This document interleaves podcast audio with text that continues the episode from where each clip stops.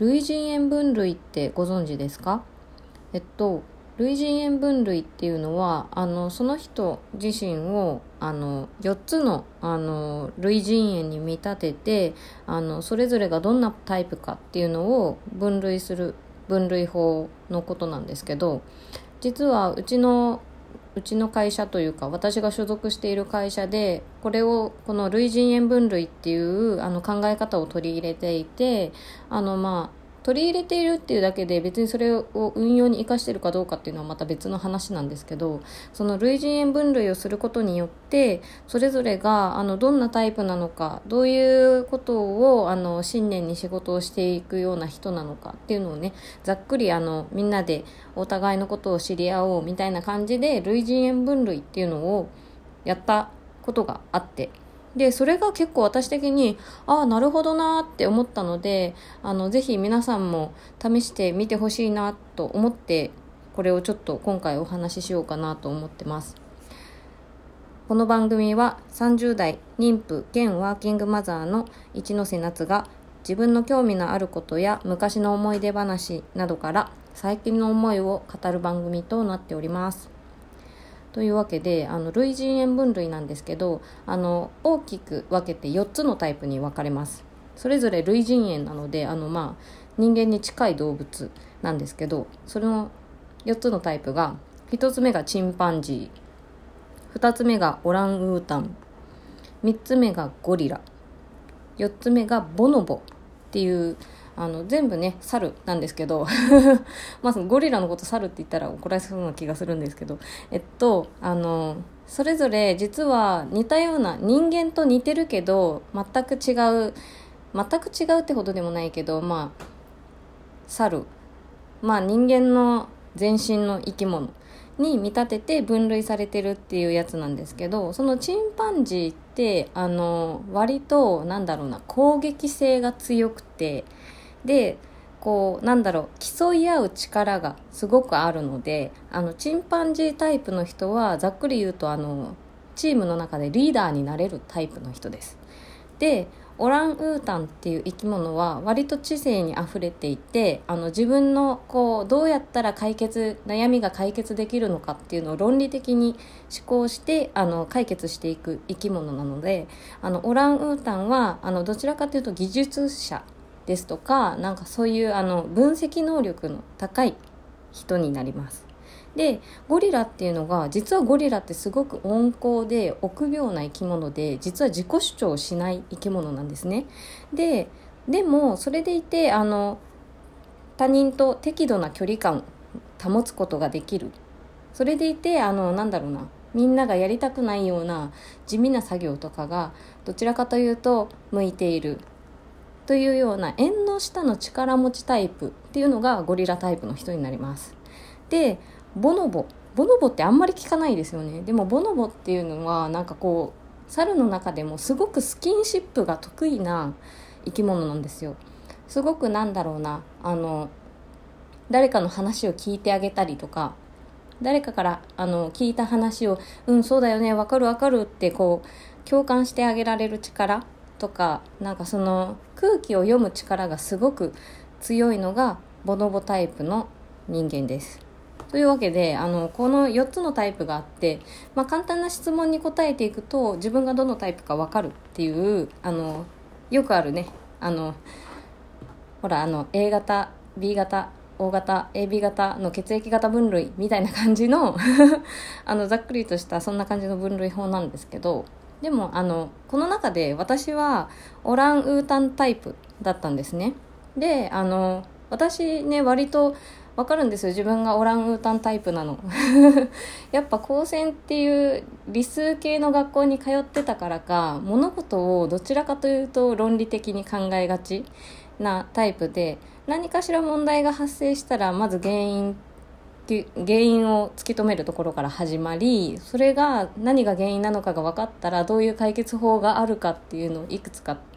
ね上げてそれぞれ試していってこれが良かったみたいな感じで 問題を解決していくみたいななんか割とねそういうのが自分に合ってるって思うんですよ。であのオランウータンの特徴とかを読むとああ自分に当てはまるところが多いなーなんて思いながらその診断を読んだりとかしてるんですけどこの類人猿分類って何が面白いかっていうとあの自分がどのタイプかを知るっていうこともあるんですけどそれ以外に自分の周りにどんなタイプがいるのかっていうのを知ることの方が結構重要で例えばなんかこう私的にはそのなんだろうなチンパンジーの人に何かをお願いしたりとかする時にチンパンジーの人ってどちらかというと攻撃的な人どっちかっていうとこうなんだろう。その人自身をこう持ち上げてあげると喜ぶタイプの人が多いのであのその人自身を褒めながら何か物事を頼むとよっしゃ引き受けてやるぜって言ってくれるような人だったりとか そのゴリラタイプの人ってどちらかというとあのイレギュラーなことに対してあのちょっと苦手意識がある。自分は毎日同じルーティンを繰り返すことの方があの向いてるっていう人がゴリラタイプなんですけどなんかそういう人にはなんか割となんだろうなこう雑務的な仕事をお願いする方が結構向いててでゴリラの人って結構不安症な人が多いんですよね。なのでこうイレギュラーなことを頼んだりとかするとちょっと慌てちゃうので前もってその何か変化がある場合は声をかけといてあげる。これから何日後にこういうことがありそうだからちょっと備えておいてねみたいなことを言ってあげると安心して業務に取り組むことができる。みたいな人がゴリラタイプなんですよ。でなんかそのボノボタイプの人っていうのはどちらかというとあの業務仕事の業務とかよりもあの周りの雰囲気を雰囲気が悪いと仕事がしづらい。雰囲気がいいいいととても能力を発揮してくれるっていうタイプなのでなんかそうこうねあの共感してあげられるような話題だったりとかこう業務に関係ないことでもちょっとしたことでああいう楽しいことがあるよねこういう楽しいことがあるよねみたいな声かけをしてあげると一気にやる気が増すタイプみたいな感じであちなみにオランウータンはあの自分の能力能力よりも成果物に対してあの褒めてもらえるとすごく喜ぶタイプです。自分が作ったものを自分が褒められるよりも自分が作ったものに対して評価される方がすごくテンションが上がる生き物というかそういうタイプなので私がもうもろにそのタイプなのであの、ね、例えばこう料理を作ったりとかしてもなんか料理を作ってくれる君って素晴らしいねって言われるよりもこの作ってくれた料理めちゃくちゃうまいよって言われる方がすごく嬉しくなるタイプ。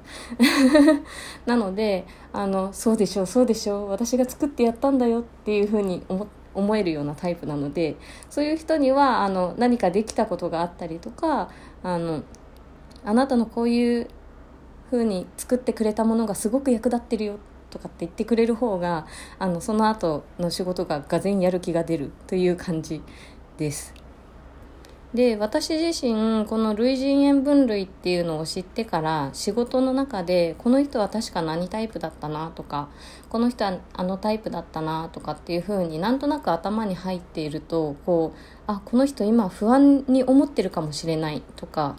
あこの人今ちょっと仕事しづらいかもしれないっていうことにすごく気づけるようになったんですね。まあ、自分自身は置いといてなんかこうこの類人猿分類っていうのを通してあこの人ってもしかしてこういうところを気にしてるかもしれないっていうことに気づけるようになった自分っていうのがすごくなんか人間的に成長できたかなって思うところがあってなのでこのなんか類人猿分類ねあの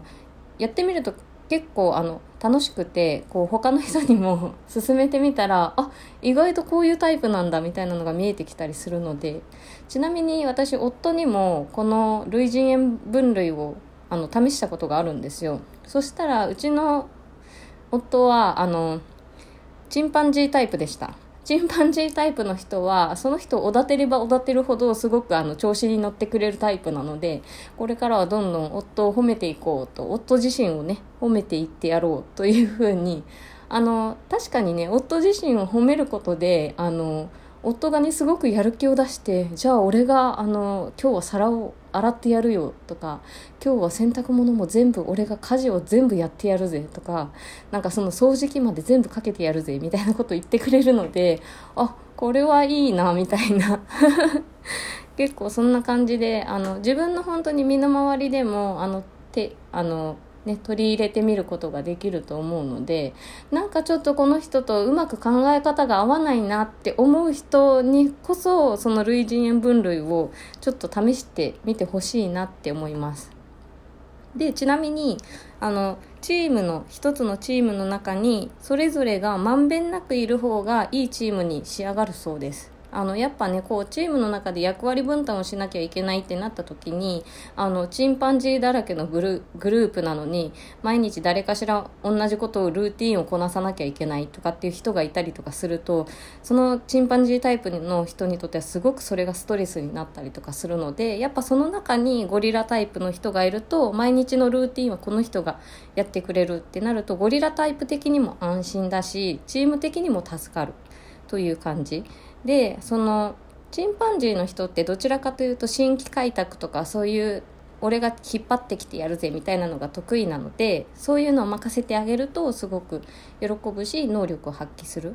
オーランウータンタイプの人にはあの他の人ができないようなあの綿密な計画を立てたりだとかなんかこうちょっとあの技術がいるような仕事を頼むとがぜやる気になってくれる。でボノボタイプの人がこのチームの中にいることによってチームの雰囲気がすごく良くなる。っていう特性があるのでこのチームの中であのあんまり偏りがないようにあの人材配置ができるとすごくいいチームが育っていく。っていうのが類人猿分類のあの最終目標のようなので是非あの身近で人間関係悩んでたら試してみてください。それでは